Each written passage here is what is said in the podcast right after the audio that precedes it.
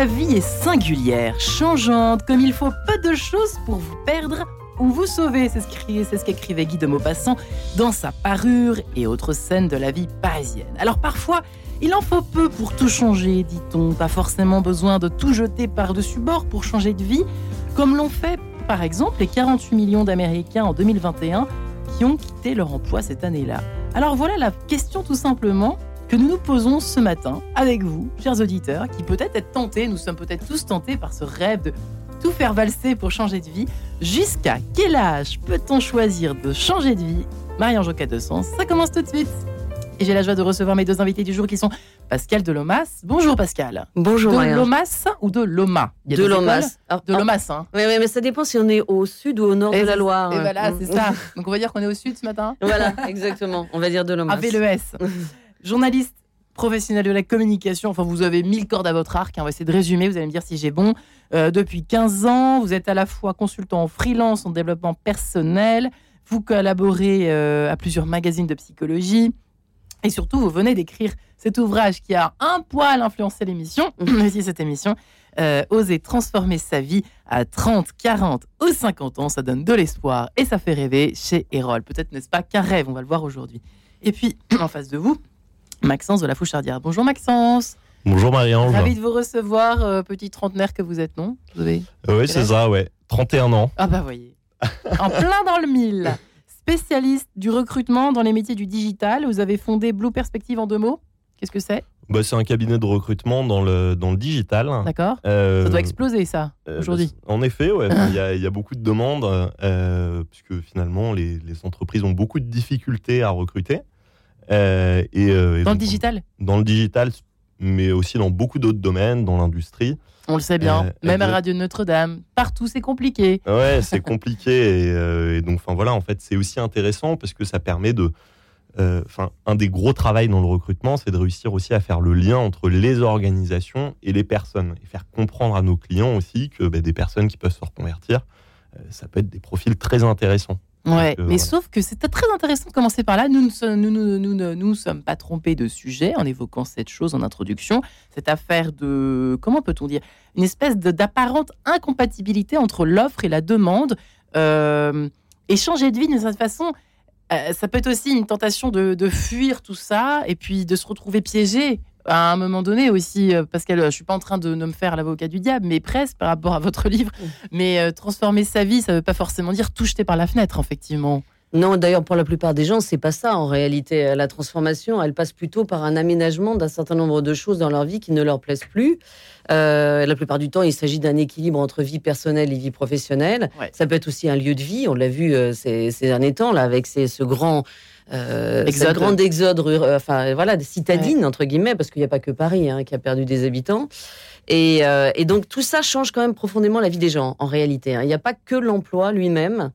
Euh, il y a aussi la façon dont on l'opère et où on l'opère. Vous avez pris ce chiffre, j'ai copié sur votre bouquin.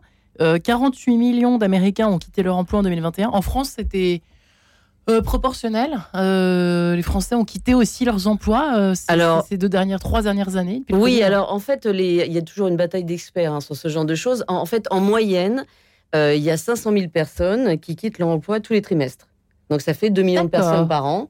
Depuis le Covid alors non, en fait depuis toujours. Ça fait de très très longtemps que c'est le cas. Alors il y a eu un petit pic avec le Covid.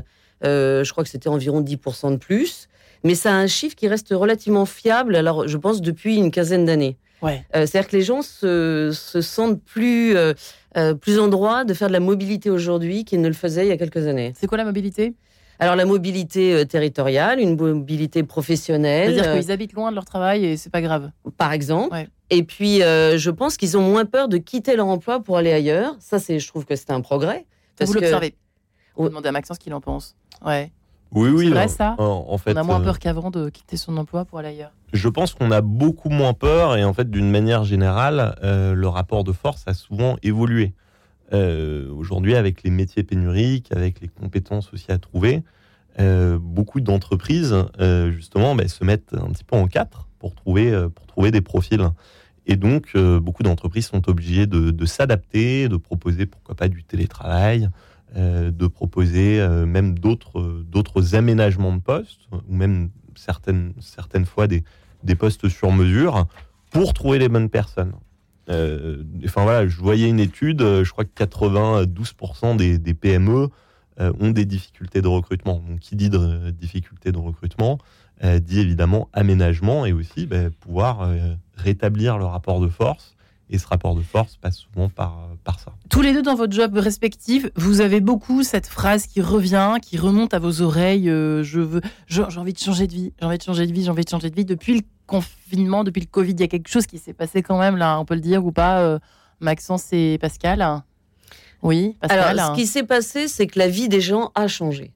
Euh, notamment dans les entreprises, je pense que Maxence sera d'accord avec moi, euh, on est passé à du distanciel dans beaucoup d'entreprises, y compris sur des métiers qui n'étaient pas habitués à ces modalités. Euh, donc il y a une partie de ce qui faisait sens pour les collaborateurs des entreprises, c'est-à-dire le fait de se rencontrer, d'avoir des relations avec des, des, collègues. À la machine à café, entre les portes, etc. Et ça, ça a disparu. et, et avec ça a disparu une partie de l'attachement des personnes à leur poste sans compter aussi euh, quand même des modifications dans le management, parce que moi par ailleurs je suis consultant en management hein, dans, un certain nombre d'entreprises, et les pratiques managériales ont aussi évolué vers encore plus d'individualisation des objectifs. Alors pour parler euh, français, voilà français. en gros, on met plus de pression sur les individus en tant qu'individus, euh, au détriment d'une notion de collectif. Et tout ça, et ça, Ouais, alors, j'ai jamais entendu celle-là. Alors en fait, ça fait ça fait longtemps hein, que ce phénomène est en cours. Euh, on, les gens travaillent de moins en moins en collectif. Ils ont de plus en plus des objectifs qui sont destinés sur chaque poste. Et donc du coup, c'est compliqué. Ça fait encore moins sens. Ouais. Euh, vous l'observez aussi, Maxence, de cette façon-là aussi? Euh, oui, alors enfin, donc moi je fais aussi de l'accompagnement à la reconversion professionnelle, donc en plus de, de, cette activité de recrutement. Euh, donc en effet, moi c'est vraiment. de vie, tout bazarder. Ouais. Alors, euh, enfin voilà, en fait c'est souvent il y, a beaucoup de, beaucoup de personnes en effet qui viennent avec ce message-là, euh, avec cette intention-là. Je veux tout changer. Et souvent quand, quand on travaille, un de, mes, un de mes objectifs. après ça va dépendre de la personne évidemment, mais c'est aussi de pas jeter le bébé avec l'eau du bain. mais en effet, souvent c'est c'est une intention. On a envie de changer. Moi, je pense euh, que ça vient aussi euh, du, fait qu'on ait dû faire une pause euh, avec le confinement. Beaucoup de gens ont fait une pause, beaucoup de gens se sont recentrés aussi un petit peu sur ce qui était important pour eux. je pense qu'on a eu beaucoup d'exemples aussi de boîtes peut-être qui ont mis en pause certains, certains postes, d'autres sociétés aussi qui se sont libérées d'autres personnes. Et donc je pense que ça a permis de, faire prendre conscience à beaucoup de personnes de son importance euh, et euh, de ses choix. Donc, moi, c'est vraiment une tendance que je, que je vois autour de moi. Ouais, alors, parce que votre revue concerne les. C'est pas par hasard, Pascal Delemasse, vous avez observé quelque chose qui se passe à 30, 40 ou 50 ans. Il y a un âge, rentrons dans le vif du sujet, au fond, où on s'interdit en fait de changer. Il y a un petit peu ça inconsciemment qui se passe ou consciemment? Alors, qu'à 20 ans, bon, bah, le monde est ouvert. Et puis bah, à 30 ans, déjà, à l'âge de Maxence, ça commence à être coton. Puis alors, à mon âge, à 40 ans, oh non, non, non, non je vais surtout pas changer. Qu'est-ce que, qu'est-ce que alors dans les ce livre au fond oui. Alors en fait vous avez raison mm. euh, sur les, chiffres indiquent que les maximums enfin là où il y a le plus de reconversion professionnelle donc là on parle de, de changement de métier hein, euh, généralement entre 20 et 30 ans. On est, d'accord. Voilà, c'est vraiment dans cet âge-là. Maxence c'est encore bon. Oui voilà, oui, oui. Après c'est plus rare mais euh, mais ça commence à exister tout simplement parce que les entreprises changent elles-mêmes. Moi, ça fait quand même euh, maintenant plusieurs dizaines d'années euh, que je suis dans le monde du travail, un peu plus longtemps qu'Axence. et, euh, et en fait, ce que j'ai constaté, tout simplement, c'est que les entreprises ont changé. Donc, les métiers des gens dans les entreprises ont changé. On leur a demandé de profondément changer leur manière de travailler. les, même la finalité de leur travail. Et donc, de fait, ils sont, ce, ce pourquoi ils avaient été engagés ou ce pourquoi ils s'étaient engagés a souvent disparu. Hmm. Et là, ça pose un vrai problème. Et on se pose la question de changer de vie. Exactement. Pour la quête du sens copieuse. C'est vous qui m'avez copié. votre chapitre 3 dans votre livre, connaissez-vous la parabole du bourgeois et du tailleur de pierre On nous l'a bien souvent évoqué hein, euh, dans ce studio. Euh, c'est-à-dire qu'on peut faire, ça rejoint un peu ce que vous venez de dire, c'est-à-dire qu'aussi, on peut changer de regard sur ces tâches qu'on fait au travail qui ont l'air des bullshit tâches, hein, des, des, des, des, tâches sans, sans sens, sans raison d'être, sans objectif, mais voilà, par exemple, si on le fait pour nourrir sa famille, pour aller faire des voyages, pour payer euh, son, ses restos, ça, voilà, euh, pour, euh, pour vivre tout simplement. Et bien là, ça change forcément la perspective. Alors, si on pense comme ça, tout va bien en fait. C'est-à-dire les personnes qui ont cette distance par rapport au travail, qui est la distance qu'ont par exemple les Nord-Américains hein, par rapport au monde du travail, ils sont beaucoup moins impliqués effectivement. bah, en fait, tout va bien. la question, c'est que les Français en général ont un rapport un peu plus. alors, en tout cas, c'était jusqu'à il y a peu. un rapport plus personnel avec le travail, qui constitue seulement une source de, mais aussi un statut on est dans un métier, dans un, dans un vieux pays, très fortement marqué par notre histoire, et la notion de statut est importante. C'est-à-dire euh, statut, euh, je suis médecin, je suis, c'est ça? Exactement. Le statut, le statut c'est important. Et c'est que, enfin, c'est pas, c'est vraiment propre à la France. Alors, c'est, alors je, ne connais pas suffisamment les autres pays européens pour avoir une opinion. Moi, je peux que comparer euh, par rapport à l'Amérique du Nord, notamment les États-Unis et le Canada. Ah oui, ah oui, oui, ils s'en fichent. pour eux, c'est le blé. Non, mais pour eux, c'est une source de revenus. Alors, une source éventuellement d'accomplissement. Mais la notion de statut n'existe pas. Ce sont des métiers, enfin, des pays euh, moins, euh, moins structurés de ce point de vue. Euh, en France, ça reste important, la notion de statut, même y compris dans une entreprise. Vous allez dans des très grosses entreprises, les gens se situent par rapport à leurs collègues, par rapport à la place qu'ils occupent dans un organigramme. Alors, ça dépend des, des, des tailles de structure, mais il y a beaucoup ça, oui. D'accord. C'est marrant, Maxence, vous, étiez au de euh, distinction entre les États-Unis culturelle, en fait, quasiment. Oui, bah alors après, c'est étonnant. Moi, moi, je pense que, je pense que ça dépend peut-être des organisations. Euh, et euh, moi, j'ai pas mal bossé dans l'univers des, des, nouvelles technologies, des startups, etc. Donc, moi, au contraire, je trouve que beaucoup aux États-Unis ou dans le. Ça s'américanise par ce biais-là. Oui, souvent par et compagnie. C'est un peu l'armée mexicaine au niveau des intitulés de poste. On est tous euh, managers, big boss euh, de. C'est pas faux. Euh, ouais, mais, mais en effet, mais je, je peux, je peux, mm. je peux comprendre l'argument. Je pense qu'on a des positionnements qui vont être différents. Bah, déjà, du, déjà du fait que la législation et le rapport de, au travail euh, va, être, euh, va être assez différent. Et la question que je posais à Pascal, je vous la pose également. Il y a un âge, selon vous, euh, par exemple, personnes que vous accompagnez dans leur changement de vie, justement, ou changement de cap professionnel, parce qu'on va voir si c'est forcément le cas. Est-ce que si on change de boulot, la vie change complètement? À 30, 40, 50 ans, il y a un âge un petit peu qui revient beaucoup. moi, j'ai étonnamment, j'ai pas mal de personnes qui ont 40 ans. qui viennent. on parle beaucoup de la crise de la quarantaine. Euh, c'est marrant puisque j'en parlais justement avec, avec un de mes amis euh, qui faisait le lien avec euh, c'est bête, mais c'est ce qu'on a, enfin, la part d'ombre qu'on a un petit peu en nous. Et on va avoir plein de pensées, plein d'émotions, et beaucoup de personnes, je pense, on les un, peu les brider pendant leur vie. Des choses qui vont pas, on va pas toujours s'écouter. et, et, puis de temps en temps, et eh ben, à 40 ans, on se dit mince, j'en ai marre, je me suis jamais écouté par rapport à ça. Euh, faut que je change. Et donc, justement, il y a beaucoup, beaucoup d'émotions euh, dans, ces périodes-là. Moi, ça m'arrive régulièrement d'avoir des. Euh, de, faire des cadrages, donc d'accompagner les personnes du coup dans la définition méthodique de, changement, d'accompagnement. donc moi j'ai eu beaucoup de fois le, le, cas de figure d'avoir des quarantenaires qui viennent me voir. Mais après, ben réponse courte, je pense qu'il n'y a pas d'âge pour changer de vie même si le terme changer de vie est peut-être un petit peu fort, en tout cas pour, pour modifier sa vie, pour, euh, voilà, pour, pour, pour euh, faire des changements dans sa vie. Donc moi, je, on pourra en reparler un petit peu. Moi, j'ai, j'ai ma marotte, c'est ce qu'on appelle l'ikigai, donc c'est un, un mmh. principe pour définir son projet professionnel et qui, peu importe son âge, en fait, va évaluer, va évoluer, pardon, euh, au gré, au gré de sa vie et, des événements qui se. Il y a aussi le, livre de Pascal euh, Mas, effectivement, une espèce de d'introspection, travail d'introspection guidé, accompagné. C'est quand même assez intéressant parce que finalement, vous évoquez toutes les, tous les freins et tous les moteurs, mais tous les freins au changement de, de vie. Pascal, rentrons un peu du sujet. Au fond, il y a d'abord euh, les personnes qui, qui ont un peu obéir aux injonctions parentales, un peu sans, forcément l'avoir entendu de, de, leurs propres parents, mais on sent que c'est un, une transmission incluante finalement des, des, des, des injonctions professionnelles, de, de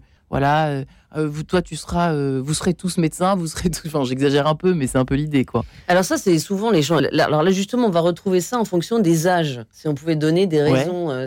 Effectivement, les changements à 30 ans sont souvent liés à ça. C'est-à-dire que dans la trentaine, c'est des gens qui ont suivi des injonctions parentales, alors soit du site par procuration, euh, soit de typologie de métier, etc. Et qui donc du coup vont jusqu'au bout d'un processus. C'est-à-dire, j'ai fini mes études, je décroche un premier boulot, euh, j'opère ce boulot pendant un certain temps, puis finalement, ah, tout ça pour ça. et, euh, et en fait, là, ils se posent des questions et ils changent complètement. Alors, il peut y avoir d'ailleurs des changements assez radicaux à ce moment-là.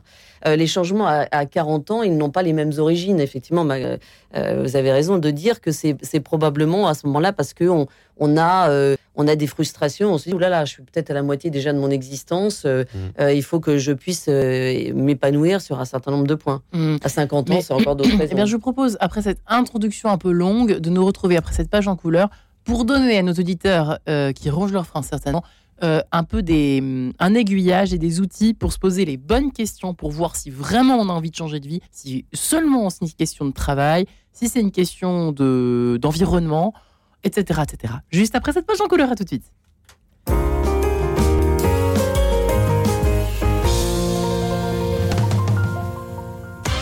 Tout doux, Vincent Bellotti un conseiller politique fermement engagé dans une campagne présidentielle et qui commence à douter de l'intégrité de son candidat.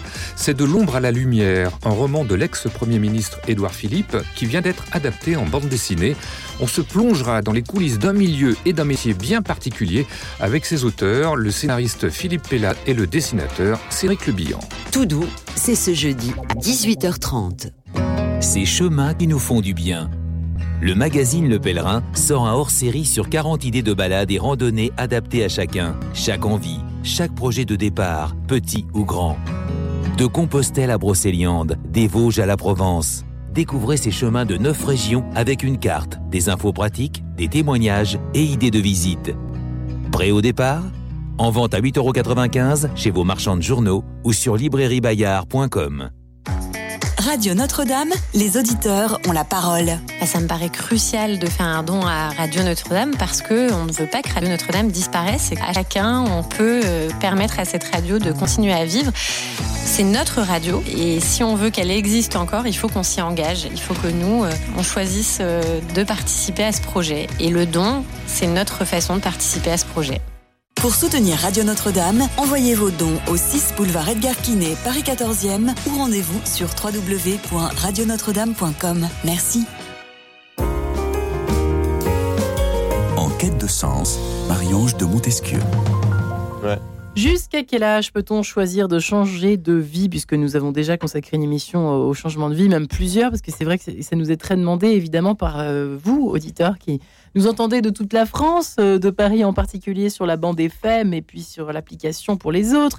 Mais bon, c'est vrai que tous, euh, ceux qui sont à la campagne, bah, veulent, oh, bah, j'ai envie d'aller au théâtre davantage, voir mes amis, voir mes proches. Donc, je cherche plus à, retourner en ville. Enfin, en gros, on n'est jamais vraiment content de ce qu'on a. Donc, peut-être est-ce important de lire ce livre, en tout cas de faire des, une vraie et véritable enquête une, enquête de terrain euh, sur son terrain intérieur et puis sur le terrain extérieur que l'on vise quand on veut changer de vie. Voilà, Pascal Delomas, journaliste qui a écrit, euh, qui est consultant en euh, développement personnel, en parcours professionnel apparemment aussi. Mmh. Vous venez de publier Oser transformer sa vie à 30, 40 ou 50 ans, point d'exclamation, révéler ses talents et re ou Trouver sa voie enfin, aux éditions Erol, un outil bien utile, et Maxence de la Fouchardière, qui aussi accompagne à ces heures perdues des personnes.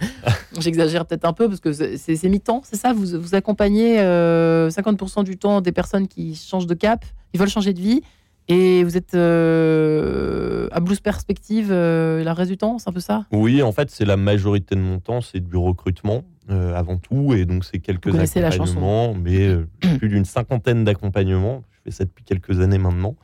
Euh, donc, euh, donc voilà. Voilà. Alors, euh, la première chose, quel est le premier conseil? Attention, attention, Pascal Delomas. La première chose à faire quand je, sens que cette espèce de changement de vie est en train de me titiller, de me bicoter et, et de me tenter. Bah, déjà, la première chose, euh, c'est de faire un peu une sorte de bilan financier, parce qu'au fond, c'est ça qui risque d'être problématique. Alors, il faut faire attention à ce bilan, parce que moi, dans les entreprises, j'ai entendu beaucoup de gens, alors encore récemment, là, j'étais en, en, province et j'ai entendu une personne qui me disait, oui, moi, dans mon équipe, euh, j'ai des personnes qui, en fait, détestent le boulot qu'elles font aujourd'hui. euh, elle le supporte plus. Mais si elle, elle changeait de, de job, euh, bah, en fait, elle perdrait une partie de leur rémunération. Mais ça, on tous ont cette réflexion. On l'a tous eu. Et ça, c'est une prison. Alors ça, par contre, c'est une prison. C'est-à-dire que si euh, on s'imagine qu'une perte de la rémunération est un frein définitif, alors on ne prendra jamais de changement de vie. Après, la question, c'est de savoir ce qu'est-ce que, de quoi j'ai réellement besoin à minima. Euh, ce, avec, ce sur quoi je ne peux pas transiger, parce que réellement, ça va me mettre en difficulté sur plein de plans. Mais attention, c'est-à-dire que si j'ai peur de perdre, je ne ferai rien. Le changement, c'est une forme de deuil. Hmm. Euh, de Ah ouais, toute façon, le- de façon, choisir, c'est annoncer. Hein, donc, euh, euh, le changement, c'est toujours une de deuil. Il y a une sorte de. Donc, il faut un peu de lâcher prise sur un certain nombre de choses, mais il faut pas faire n'importe quoi non plus et se mettre en danger. Ouais. Premier conseil de de Maxence? Euh, moi, c'est souvent la même chose. J'essaie de comprendre si c'est un besoin euh, de, de la personne, euh, typiquement une nécessité, ou si c'est une aspiration, si c'est une envie. Euh, en effet, si la personne est dans une situation complexe, euh, ou euh, euh, finalement peut-être un changement de vie qui est subi, où la personne décide pas toujours, Alors attendez, le changement de vie subi, c'est par exemple un couple? Pourquoi ça? pas, On a ça- suivi le conjoint ou la conjointe ou la l'épouse ou l'époux. euh, Ça peut être un couple, ça peut être une relation toxique avec son humain, ça peut être. On a chacun des raisons différentes. D'accord, de subir euh, carrément une. Exactement. Et donc en fait, euh, moi je pense qu'il y a, peut-être un aménagement, euh, on suit son conjoint, notamment donc, dans le cadre de, par exemple, de, de femmes de militaires. Euh, donc en fait, c'est pour moi c'est la première question. C'est est-ce que voilà c'est quelque chose auquel on aspire, ou alors est-ce que c'est une nécessité? Et dans ce cas-là, c'est un traitement qui va être euh, plus ou moins différent. Ouais, nécessité. euh, faut voir aussi euh, quel est- qu'est-ce qui, euh, qu'est-ce qu'il faut, enfin qu'est-ce qu'il faut faire en deuxième. euh, J'ai envie de laisser libre euh, sur ce coup-là. Alors, le, le deux- la deuxième chose, c'est déjà de se poser les bonnes questions. Et donc ça, effectivement, une partie de la méthodologie que Ouais. je propose dans ce livre. Parce que parfois, les gens pensent qu'il faut qu'ils changent de métier. Mmh. Ouais. Alors qu'en fait, ça, le sujet, il faudrait qu'ils changent d'entreprise. Et Ça euh, souvent ça? Alors en fait, oui, ça arrive souvent parce que les gens sont dans une entreprise depuis un certain nombre d'années. Alors ça dépend évidemment de leur âge, mais euh, parfois c'est depuis un certain nombre d'années. Euh, et donc du coup, ils voient les choses euh, entre guillemets midi à leur porte, c'est-à-dire qu'ils voient l'environnement dans lequel ils sont. Et euh, là où le métier qu'ils opèrent dans cette entreprise ne leur vient plus, pour des tas de raisons qui sont liées à l'environnement dans lequel ils évoluent, mais au fond, c'est peut-être parce que c'est l'environnement et c'est Hmm. pas le métier même. Donc c'est probablement la deuxième question aussi. Au fond, qu'est-ce qui coince aujourd'hui? Est-ce que c'est vraiment le contenu de ma fonction Ouais. ou c'est la façon dont je l'opère et avec qui je l'opère? Ouais, l'environnement aussi humain, j'ai l'impression que ça compte énormément. En parlant, moi aussi à mes proches, c'est vrai qu'on a l'impression que le, euh, on s'attache beaucoup à une entreprise par les, par les collègues en fait. J'ai l'impression qu'il y a ça. Ah, Maxence, vous êtes d'accord avec ça ou pas encore aujourd'hui, hein, quand même, qu'on le veuille ou non euh, Alors moi évidemment, enfin je pense qu'on est des, des, des êtres sociaux, donc euh, souvent on va s'attacher à ça. Euh, néanmoins, je pense qu'on a chacun nos critères de sélection d'un poste, Euh, et c'est justement, enfin moi je, moi je crois beaucoup dans la loi de l'attraction. Euh, quand on sait, quand on est au clair sur ce qu'on souhaite, euh, d'une manière ou d'une autre, on va l'attirer. Euh, et euh, je pense que définir clairement son envie, enfin son, son job idéal, son poste idéal ou sa vie idéale, euh, avoir une vision claire, euh, c'est souvent bah, ce qui va nous permettre du coup de, de commencer ce chantier de reconversion. En fait, Mm. qu'est-ce qu'on veut? Mais justement, euh, moi, je veux pas. euh, Enfin, ce que j'essaie de, faire, c'est euh, lors de mes accompagnements, c'est d'accompagner les personnes pour qu'elles définissent leur poste idéal en fonction de leurs critères et non pas justement de ce qu'on de ce qu'on veut nous dire ou euh, par exemple il faut que j'ai tel job il faut que dans mon poste idéal ça soit tel poste ça soit telle mission ça soit telle chose il y a des personnes leur job idéal c'est pas lié hein, à du marketing à de la finance leur job idéal c'est peut-être plus lié à de l'autonomie c'est peut-être plus lié Ah, justement à des aussi. êtres sociaux Est-ce donc que on a chacun nos raisons ouais. qui sont différentes Ouais, oui, il y a ça. Il y, a- Mm. y a des de critères, en fait, parce qu'il faut s'y retrouver. Euh, Peut-être euh, ai-je envie d'être euh, indépendant, mais en suis-je capable hein, quand je l'ai jamais été Mm. C'est tout ça. C'est des choses. Ça, c'est important aussi. Quand on veut changer de vie, ça veut dire aussi sous-entendu, bah, je vais être à mon compte. Oui, bien sûr. C'est-à-dire qu'en fait, il ne faudrait pas se poser la, la question en termes ni d'organisation d'ailleurs, ni même de compétences. Il faudrait se poser la question des talents ou des affinités. Ouais. Et euh, c'est une question qu'on se pose pas et on se pose même pas dans le monde, euh, dans l'univers scolaire. hein. Euh, quand on accompagne les enfants euh, tout au cours de leur scolarité, on, on les, on les accompagne sur une évaluation des compétences. Et, et à quel moment sont-ils orientés sur leurs talents et leur permettons temps de, leur- de trouver ces talents. C'est quoi la différence entre compétences et talents? Alors, le talent, c'est une, une qualité qu'on a naturellement. Par exemple, je peux être quelqu'un qui a des facilités de prise de parole euh, et qui trouve du plaisir. Ou je suis quelqu'un qui aime bien travailler en profondeur euh, sur des dossiers. Ou euh, je suis quelqu'un qui, naturellement, va s'investir dans les projets collectifs. Ouais. Ça, c'est des talents. Vous voyez que ça n'a rien à voir avec des compétences. Ouais, c'est juste. Ces compétences, c'est plutôt. euh, euh, c'est. Je maîtrise Des tel chiffres. Voilà, je, ou je c'est- maîtrise tel sujet. Ouais. Euh, j'ai, j'ai, j'ai, j'ai- je, je sais, euh, j'ai, j'ai appris tel, tel sujet pas, très- que je maîtrise C'est parfaitement. superficiel, quoi. Alors, tout le monde peut. En fait, les compétences, ça s'acquiert, alors que les talents, Mmh. c'est, c'est naturellement quelque chose naturel, qu'on a. Ouais, qu'on peut faire fructifier, cela dit. Mais euh, ça, c'est, ça, c'est peut-être aussi un, un des premiers points à hum, faire un tableau en disant, bah, au fond, euh, je sais pas, on peut le faire tout seul, ça? Alors, Évaluer ses talents On peut le faire tout seul, et puis il existe aussi euh, un certain nombre de, de, d'acc- de- de- de travaux sur Internet, de, euh, de questionnaires qui sont en libre accès, euh, qui sont assez sérieux, hein, qui ont été euh, évalués, enfin qui ont été créés par des psychologues, notamment les, de l'école euh, positive aux États-Unis, Ouais. et qui permettent de, de révéler un certain nombre de talents. Bon, il faut toujours prendre avec des pincettes, mais ça donne des pistes. Et quand même. Pascal, vous dites prendre son temps au chapitre 4. Ah oui. C'est tellement important de prendre Mm. son temps. Oui. C'était pas évident, moi, quand, euh, avant de découvrir ça dans votre livre. Alors, Pourquoi euh. Alors, euh, on est dans un. Ça ne vous a pas échappé qu'on est dans un monde où la réactivité semble être le sommet dans l'intelligence. et, euh, et, et, on a oublié que la maturation, c'est un point important. Mm. Et en fait, si on, on a envie de changer de vie, ça veut dire qu'on a envie de s'accorder aussi de, une écoute. Alors pourquoi le faire sur un changement, un coup de tête? Détailler, alors prendre son temps pour quoi faire, pour faire quoi, pour, euh, Bah, pour faire alors- quoi, pour prendre son temps, pour faire quoi en fait? Alors pour s'écouter, euh, alors pas parce qu'il faut hésiter, mais pour s'écouter, pour enfin essayer de voir qu'est-ce qui compte pour soi, euh, pour euh, euh, pour se pour se donner le temps de faire des choses en dehors, euh, pour euh, euh, essayer des choses et puis renoncer. En fait, il faut sortir d'une sorte de productivité aussi dans le changement de vie. Parce que vous dites, que- assez intéressant quand même, euh, pour ceux qui nous entendent ce matin, faut-il pour autant donc sauter sur la première opportunité venue au risque de se fourvoyer? Bon, ça paraît évident. À l'inverse, faut-il attendre qu'une occasion se présente sans certitude qu'elle apparaîtra un jour? Ces deux options sont illusoires, dites-vous. Les conversions réussies sont toujours le fruit d'un long travail de mûrissement et d'auto-analyse. Elles viennent d'une meilleure connaissance de soi. Euh, pour éviter de reproduire les erreurs du passé, bon, s'il y en a eu, mais c'est vrai, euh, Maxence de la Fouchardère, euh, c'est inévitable. On est obligé de passer par cette case de l'auto-analyse, du, euh, donc du travail sur les talents, par exemple, qu'a évoqué Pascal, sur une meilleure connaissance de soi, au fond, effectivement, de savoir dans quoi on est plus à l'aise. Est-ce qu'on est vraiment fait pour l'indépendance? Élever des chèvres, c'est très bien. Bon, gros cliché, mais bon, on en a tellement parlé après le Covid. J'aime beaucoup la nature. Mais pour autant, est-ce que euh, d'abord toute la journée, est-ce que c'est que d'être euh, avec une petite pâquerette dans la bouche et, un bâton de berger, ou est-ce que c'est euh, un peu plus complexe que ça et un, peu plus dur au quotidien Euh, Et est-ce que surtout, je suis capable de, de me d'être tout seul, quoi? Ouais, alors moi, d'une manière générale, je pense qu'on est très inégaux par rapport à, c'est- à la manière de faire des introspections. Il y a des gens qui savent rapidement ce qu'ils ont envie de faire. Ouais, c'est vrai aussi. C'est plus compliqué. C'est vrai aussi. Il y a des évidences plus pour certains que d'autres. Hum. Alors moi, en effet, je pense que le, le Vous avez des exemples? N'hésitez pas à Ah raconter. bah, hein. bien sûr, bien sûr. Euh, je, moi, je vois beaucoup de, même quand je donne des cours, je vois des étudiants euh, en master euh, sur des, sur qui tout de suite savent ce qu'ils ont envie de faire.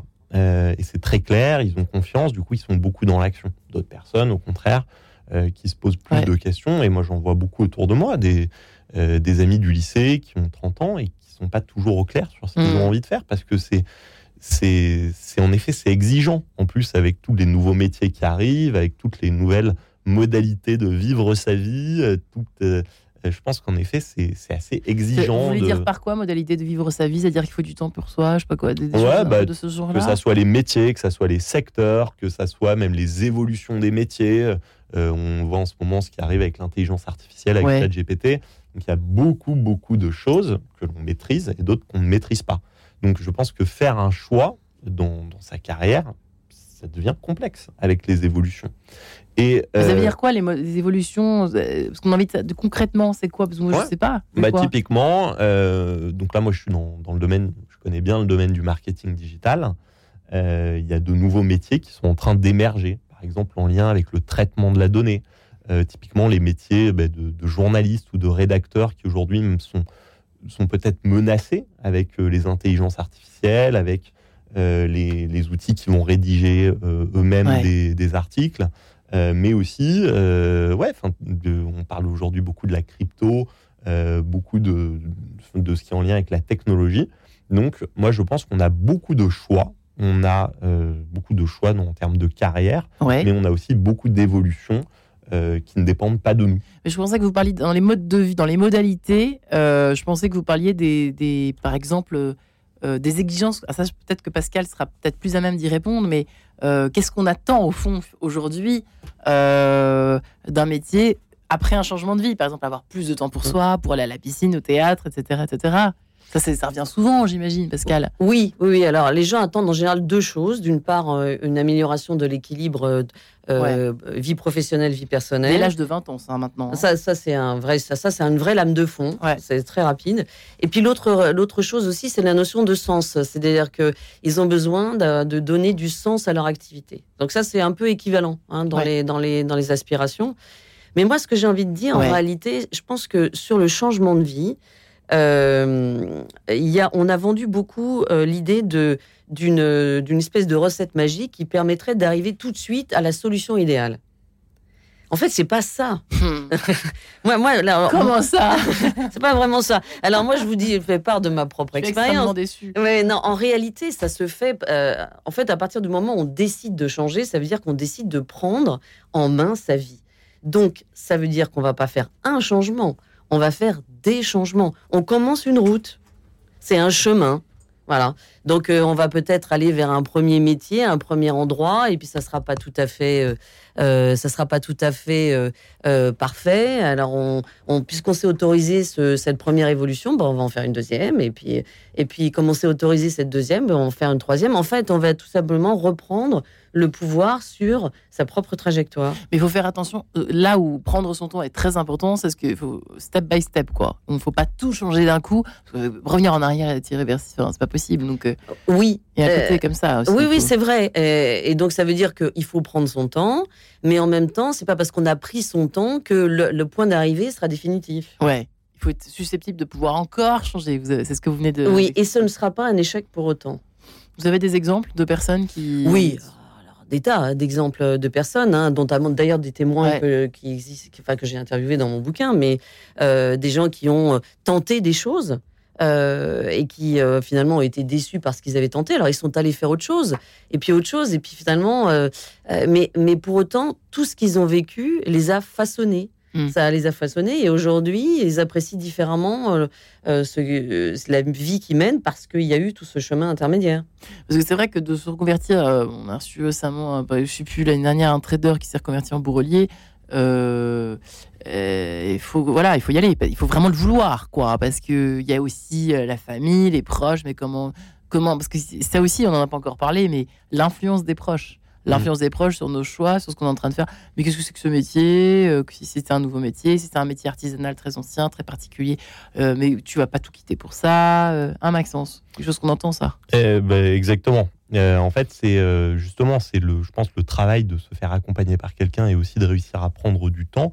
C'est justement pour comprendre ce qu'on veut réellement nous et pas euh, ce que pense le regard des autres. Mais ça, peut-être qu'à 50 ans, justement, pour revenir à notre sujet, c'est plus facile, plus aisé qu'à 30, euh, 20, euh, où on est encore très Mm. euh, euh, dépendant, finalement, du regard des autres, Pascal. Oui, alors souvent d'ailleurs finalement de celui de ses parents, même si on n'en est Ouais. pas totalement conscient. euh, finalement, ça fait pas si longtemps qu'on a quitté le domicile familial et donc on porte encore l'ambition parentale. Oui, oui, ça c'est très marquant. Ouais. Euh, et ça peut, ça peut provoquer des changements un peu trop radicaux d'ailleurs, Euh, parce que d'un seul coup, on a l'impression que la solution c'est de tout envoyer balader. Mais voilà, une fois de plus. Ouais. Et à 50 ans, c'est peut-être plus mûri, plus euh, dans, dans ceux que vous avez. Vous avez des exemples un petit peu Oui, euh, bon, en fait, les gens en général veulent aller vers quelque chose de plus serein. euh, alors aussi, parfois, ces changements sont contraints. Hein, Maxence a raison de le dire, c'est-à-dire que euh, les gens dans leur, leur métier a changé. Eux, ils sont bien obligés de changer aussi. Ouais. Euh, S'adapter aux nouvelles modalités. Et donc ils, rebond- rebondissent euh, Ouais. sur. euh, alors notamment j'ai le témoignage du- d'une femme assez extraordinaire dans mon bouquin qui a été dans le social pendant toute sa vie. Donc elle a fait Ouais. plus de 30 ans de carrière dans le social. Elle adorait son métier, mais le social, dans leur, enfin en tout cas l'environnement dans lequel elle le faisait a profondément changé et, euh, et elle ne se sentait plus en phase avec les, les valeurs. Euh, de, de, bah, de la structure dans laquelle elle était. Donc, euh, du coup, ça ne valait plus le coup. Donc, elle a changé complètement de métier. Elle est devenue potière. Voilà. Donc, euh, mais, en fait, c'est c'est là où c'est intéressant, c'est que la façon dont elle opère son métier de potière aujourd'hui est fortement marquée par son passé professionnel. Parce qu'en en fait, euh, aujourd'hui, elle accueille, dans, elle, fait des ateliers euh, pour les personnes en difficulté, euh, les ateliers euh, pour les gens qui ont des troubles cognitifs, etc. Donc en fait, il lui reste de son ancien métier une expertise, une approche qu'elle qu'elle utilise dans son nouveau métier. Et ça, c'est peut-être très important pour euh, nos éditeurs ce matin, euh, euh, de voir une continuité au fond dans, tout, notre parcours professionnel. Euh, Il y a aussi un sujet qu'on a abordé brièvement dans une précédente émission, euh, le, problème des, mères au foyer euh, qui existe encore. Il y en a beaucoup moins qu'avant. Apparemment, c'est une mode qui est une tendance aux États-Unis qui commence à remonter. Ça, vous le savez peut-être. Euh, en revanche, euh, et voilà, à 50 ans, est-ce que c'est possible, par exemple, de changer de vie Les enfants quittent le nid, euh, typiquement, boum, qu'est-ce que je fais? Est-ce qu'il y a quelque chose qui est possible de faire là? Ah oui, bien sûr. Et comment? Qu'est-ce que vous donnez comme conseil l'un et l'autre? Pascal Alors moi j'ai rencontré euh, des, des, des femmes qui étaient dans ce, alors, par exemple dans les métiers d'aide à domicile, vous savez euh, ce qu'on appelle les gens qui qui s'occupent, alors soit qui interviennent à domicile, soit qui en fait coordonnent celles qui viennent à domicile. Moi j'ai rencontré beaucoup de femmes qui avaient fait une, une reprise professionnelle dans ces métiers-là, par exemple. Ouais. Parce que justement il y a une connaissance de l'autre, un intérêt à l'autre qui existe. Euh, alors en plus, comme Maxence le disait, il y a beaucoup de métiers en tension et ça ouvre euh, des possibilités aujourd'hui qui n'existaient pas autrefois. Ouais, c'est intéressant sur la continuité. J'aimais bien euh, peut-être faire rebondir juste après. Aretha Franklin, si vous le permettez. Chains of Fools. Chain of Fools, peut-être ce sera mieux, mieux dit. Et on se retrouve juste après avec vous, Maxence de la Faucharière, et avec Pascal Delomas. À tout de suite. Radio Notre-Dame.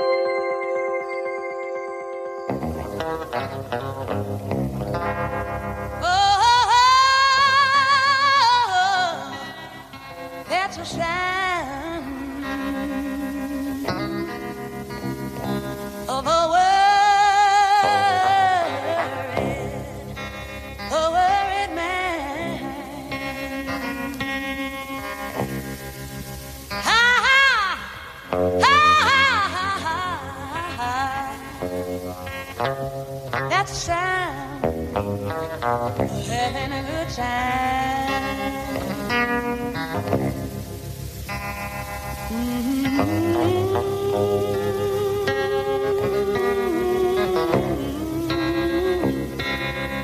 That's a sound of pain. Chain, chain, chain.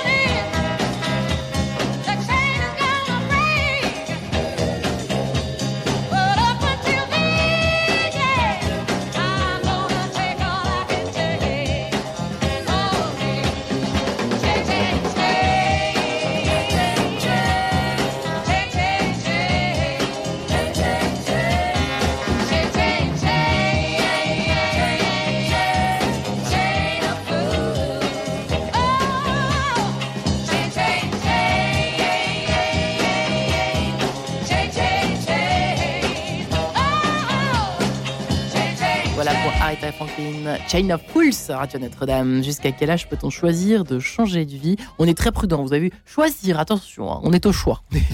Avant de changer, on, choi- on décide, on réfléchit, etc. Pascal Delomas est journaliste et coach en, en plein de choses, notamment en développement personnel. Et euh, elle a elle-même, euh, on n'a pas encore parlé de vous, Pascal, mais vous avez changé de vie 40 000 fois. Vous avez publié, Oser, justement pour cela, Oser transformer sa vie à 30, 40 ou 50 ans. J'ai jamais vu un ouvrage aussi bien fait ch- oser changer de vie, puisque euh, vous décryptez tous les freins et tous les et, et toutes les et tous les petits drapeaux, toutes les, les étapes à franchir dans l'ordre. Attention, ne pas louper une phase euh, pour euh, opérer un changement de vie. Euh, si il s'agit d'un changement intégral, hein, ça peut arriver. Maxence de la Fouchardière également accompagne des personnes qui veulent changer de cap.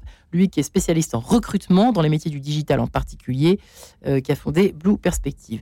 Euh, Maxence, effectivement, vous souhaitiez rebondir sur cette histoire de euh, comment besoin de, de, de alors d'auto-analyse, oui, on en, a, déjà pas mal parlé. Comme et, et- et j'aimais bien l'idée de évoquée par Pascal de, de continuité, de se servir de ses talents, même si on a l'impression de pas avoir fait ceci, de pas avoir eu tel diplôme, de pas avoir été qualifié en tel ou tel domaine. Et ben quand même, il faut absolument passer par cette phase euh, de prise en compte de, de tout ce qu'on a appris dans la vie en fait. C'est ça qui est dingue euh, dans cette émission que j'apprends ce matin avec vous deux. Ouais, enfin en fait c'est le, moi c'est toujours un peu ma phrase, mais- voilà l'ikigai, mais ne pas jeter le bébé avec l'eau du bain. euh, c'est souvent essayer de dépasser cette émotion. Alors c'est quoi l'ikigai concrètement? Donc du coup, c'est euh, en fait c'est un outil qui vient du, du Japon à l'origine, donc qui vient de, de l'île d'Okinawa, qui est connue en fait parce que euh, on dit que les gens vivent très longtemps sur cette île, et on pense beaucoup que c'est en particulier bah, à cause de la génétique, de la nourriture, mais aussi pourquoi pas du fait qu'ils sont alignés avec leur projet de vie. Et donc concrètement, euh, l'ikigai, c'est c'est ce qui va faire qu'on va être content de se lever le matin. Et donc, c'est le lien entre quatre grands concepts de vie. Euh, ce que l'on aime faire, donc il y a différentes questions pour comprendre ça. Ce pour quoi on a du talent, euh, donc justement, là, cette notion de talent, pourquoi est-ce qu'on nous sollicite naturellement, pourquoi est-ce qu'on a du talent, euh, pourquoi enfin, qu'est-ce qui est simple pour nous et qui est plus compliqué Quand pour on les est autres? c'est pas évident hein, de se poser. C'est pour ça que c'est intéressant Exactement. La parabole des talents est particulièrement intéressante. Et par délicate à, ça. comprendre. Ouais. Et euh, donc, troisièmement, c'est ce qui, ce qui nous permet de gagner notre vie. On Ouais. a souvent cette, cette idée de, ben non, la reconversion, je vais devenir, je vais élever des, des chefs dans le Larzac. Non, non, pas spécialement. En fait, une reconversion, c'est justement, ça doit être maîtrisé au niveau de nos besoins financiers. Qu'est-ce qu'on recherche? Cette, cette rémunération peut se faire d'ailleurs euh, par l'argent, mais aussi par la reconnaissance de quoi est-ce qu'on a besoin. Et donc, quatrièmement, qu'est-ce qui va répondre à nos valeurs? Euh, et le l'ikigai va évoluer tout au long de notre vie. Euh, et justement, je suis continuellement en quête de cet ikigai pour faire évoluer sa vie, pour essayer de trouver son ikigai et pour être vraiment dans le présent, dans l'action, au contact de ce qu'on aime faire. Et c'est un outil extrêmement Et, puissant. et on ne l'a pas dit, mais quelque chose qui est encore plus tendance que tout ce qu'on a dit jus- jusqu'à présent dans cette émission, c'est euh, le side, ce que vous appelez euh, le. Ouais. Je vais encore me, me- me- me recevoir des mails euh, de, pour me, me reprocher mes anglicismes, nos anglicismes aujourd'hui, mais le, le side job, le, les, les, les slashers aujourd'hui Ouais. euh, règnent en maître au fond dans, de- pour euh, côté, côté, côté bonheur, côté euh, euh, valeur vie personnelle, etc. C'est vrai que c'est pas mal d'avoir plusieurs activités ou alors un job et puis des, des, euh, avoir le temps aussi de faire autre chose que, que le travail pour essayer d'équilibrer un petit peu les choses. C'est très tendance, ça, évidemment, Maxence. Mais c'est peut-être bien. Ouais, c'est en, en fait euh, le donc le, le side business, donc en fait avoir une Side activité business. à côté, Mm. euh, c'est un moyen d'atteindre sa vision. En fait, ce que je pense important, euh, donc dans, dans une reconversion professionnelle, c'est au maximum d'avoir une vision. Alors Euh, ça, c'est bien quand on n'a pas d'enfants, mais quand on en a et qu'on est un peu, quand on est, quand on a 50 ans, hein, comment ça se passe, Pascal Alors, Concrètement, alors, soyons réels, réalistes, pardon. Alors aujourd'hui, il y a quand même de plus en plus d'entreprises qui, qui font des aménagements horaires. hein. Il faut le voir. euh, on a parlé de la journée, enfin de la semaine des quatre jours, qui est en train de se déployer. On le voit de plus en plus. ouais. Voilà, qui se déploie, de plus en plus de structures. Il y a des gens aussi qui, qui se mettent à temps partiel, tout simplement, ce qui permet d'avoir une activité en plus. Euh, donc c'est vrai que essayer une activité euh, en parallèle, c'est une bonne idée. Euh, et puis ça lève le frein de devoir avoir avec cette, cette activité immédiatement des, des revenus suffisants pour, euh, pour Mm. Mais pouvoir- moins de pression du coup. Exactement. Ouais. Bien. Euh, et, et parfois, il y a des gens qui abandonnent parce que tout simplement, les revenus ne sont pas au rendez-vous et ils sont obligés d'abandonner Mm. finalement précocement euh, quelque chose qu'ils auraient pu faire. Vous avez eu peur, vous, dans vos changements de vie personnels Il y a des moments, au début, c'était quoi les premiers changements de vie? Euh, alors moi, j'ai, j'ai, oui, enfin, j'ai fait vraiment beaucoup de métiers parce que je suis allée dans l'humanitaire, j'ai fait du journalisme, je suis partie à l'étranger, euh, j'ai travaillé dans les nouvelles technologies que j'ai ensuite quittées pour faire, enfin, mais euh, beaucoup sur des coups de tête. Donc c'est aussi pour ça que je dis qu'il ne faut pas les avoir, il ne faut pas Vous les vous êtes trompé Vous pouvez dire aujourd'hui que vous vous êtes trompé a posteriori Alors je, je pense que je me suis pas posé les bonnes questions. Ah Euh, alors trompé, je sais pas parce que au fond, euh, ce que je quittais euh, ne me plaisait pas, donc là-dessus je ne me Mm. suis pas trompée. Mais c'est peut-être là où j'ai atterri qui n'était, pas forcément la bonne idée. Mm. Parce que vous n'êtes pas posé les bonnes questions. Lesquelles il fallait se poser pour vous en ce qui vous concernait, Pascal Je pense qu'il fallait que je me donne du temps. Et j'étais un peu obsédée par l'idée de, de trouver une réponse immédiate.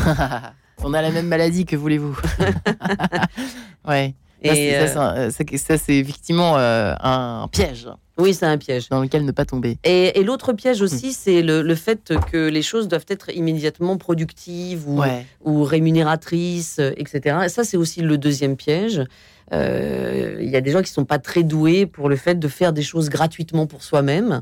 Euh, ça peut être aussi un frein au changement de vie.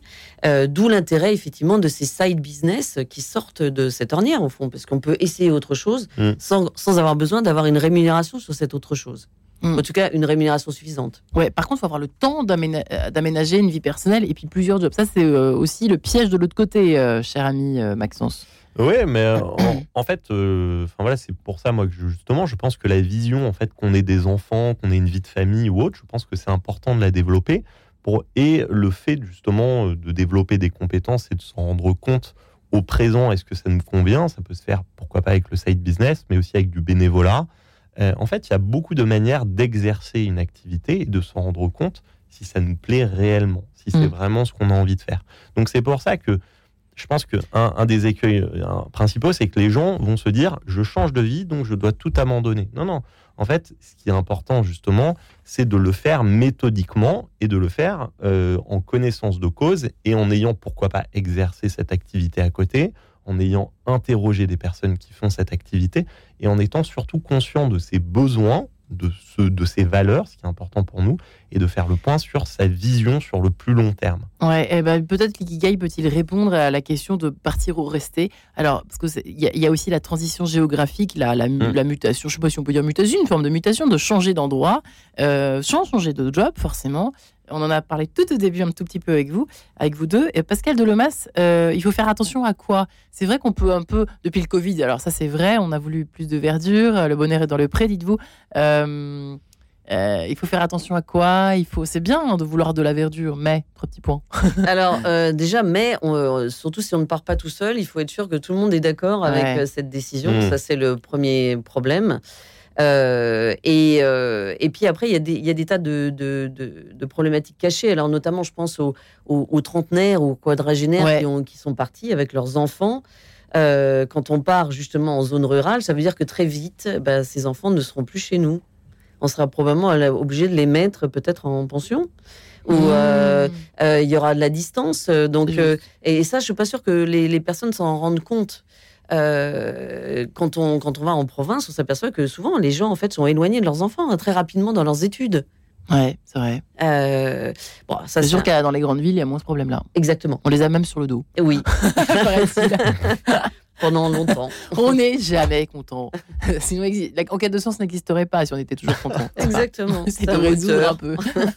il y a Marie qui défait les nœuds, puis il y a Enquête de sens qui essaye. Euh, Maxence de la Fauchardière, oui, même question. Même question, même réponse ou question un peu euh, réponse complémentaire? Sur Ouais. le- La mutation géographie, il faut faire attention à quoi? Vous en avez des demandes euh, parfois de genre, non mais moi j'ai envie de changer de cadre, j'en ai marre de Paris. Moi j'ai des copains, hein, j'ai des amis euh, euh, qui sont autour de moi euh, désireux de vouloir quitter, qui en rêvent, ça reste à l'état du rêve. On ne sait pas trop pourquoi, mais peut-être si euh, ah, le côté urbain, le côté proximité des amis, des, des- c'est vrai, qu'il y a quelque chose, puis euh, tout ce qui est lié à la ville, quoi. Exactement. Culture, etc. En, en fait, je pense que du- d'une manière ou d'une autre, euh, voilà, c'est il y a beaucoup de, de choses un peu contre- contre-intuitives quand on va faire un changement, des, de choses auxquelles on va pas penser. Ouais. Euh, et donc c'est pour ça que c'est important euh, ben, de vraiment challenger sa, sa vision et pourquoi pas de parler avec d'autres personnes, personnes. qui sont là-bas, qui ont qui fait le l'ont même fait, hein. parce qu'en effet. Euh, moi, qui, j'ai, accompagné des personnes euh, du coup, dans des mobilités professionnelles qui voulaient absolument retrouver le même type d'activité, le même type de choses. Mais non, en fait, euh, c'est ce qui va être compliqué. Enfin, qui peut être délicat parfois, c'est de prendre les avantages d'une situation Ouais. sans euh, prendre aussi les inconvénients d'une autre. Ben Donc, ce qui est important, c'est d'avoir une vision globale de ce qu'on a envie de faire et toujours en lien avec ce que je disais, avec sa vision, qu'est-ce que a envie de faire sur le long terme Ouais. et en quoi est-ce que euh, le Et les autres, ceux qui ont euh, qui sont passés par là, bah, là c'est drôle, là c'est pas drôle. Effectivement, passer sa vie en voiture, bah finalement moi j'avais pas pensé à Paris, c'était jamais le cas. J'étais toujours à pied ou en Ouais. vélo. Là c'est moins drôle. Bah toutes, ces- toutes ces petites choses là qui peuvent à, à force, à force Pascal, euh, un peu altérer ce quotidien, rêver. Oui, bien sûr. En fait, on pense pas à tous ces, ces éléments d'organisation derrière. Ouais. Euh, alors, le, le piège classique, c'est euh, c'est les personnes qui vont euh, décider de déménager en se disant finalement, je suis en télétravail une partie du temps. Euh, et donc, du coup, bah, euh, je, peux, je peux travailler à distance. Sauf que ils vont quand même devoir ben voilà. remonter. Eh bien merci Pascal Delomas, Maxence de la Fauchardière, et merci d'avoir répondu à cette belle Retrouvez le podcast de cette émission sur le www.radionotre-dame.com. Et voilà, demain matin, demain matin, nous évoquerons ensemble eh bien, l'anniversaire tout simplement de l'incendie de Notre-Dame de Paris, puisque ça fera 4 ans. Voilà, tout simplement samedi, mais on fêtera ça demain.